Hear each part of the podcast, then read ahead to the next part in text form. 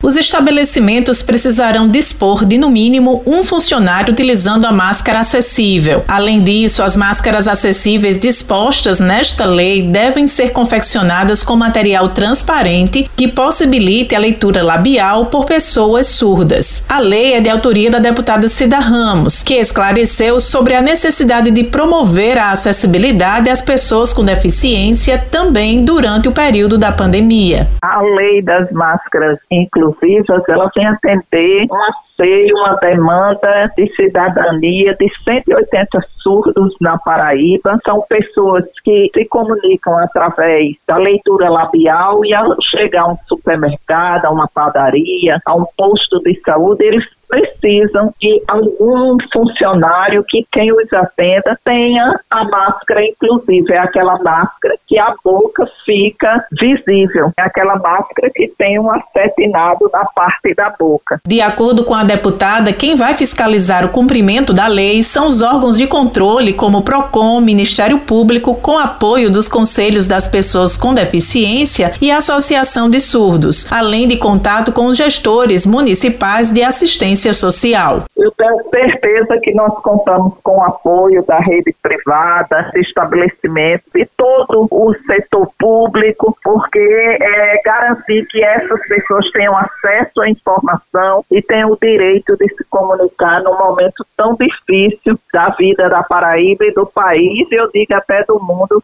que é o momento de pandemia e é o momento que se precisa de mais informação. A superintendente do PROCON estadual, Kessia Liliane, comentou sobre o trabalho de fiscalização. A primeiro momento, o PROCON vai advertir e depois ele vai iniciar as multas. O consumidor que encontrar algum descumprimento à lei deve nos acionar através do nosso 0800, que é o 151, ou do nosso WhatsApp 986 E o descumprimento à lei, ele prevê uma série de penalidades, começando por advertência, multa que vai variar de 10 até 1000 UFRE, até cassação da licença. E as penalidades elas serão impostas de acordo com a quantidade de funcionários dos estabelecimentos, bem como com o descumprimento reiterado. Os valores arrecadados com as multas deverão ser revertidos para o investimento de programas estaduais voltados às pessoas com deficiência auditiva. Josi Simão para a Rádio Rádio Tabajara, uma emissora da EPC, Empresa Paraibana de Comunicação.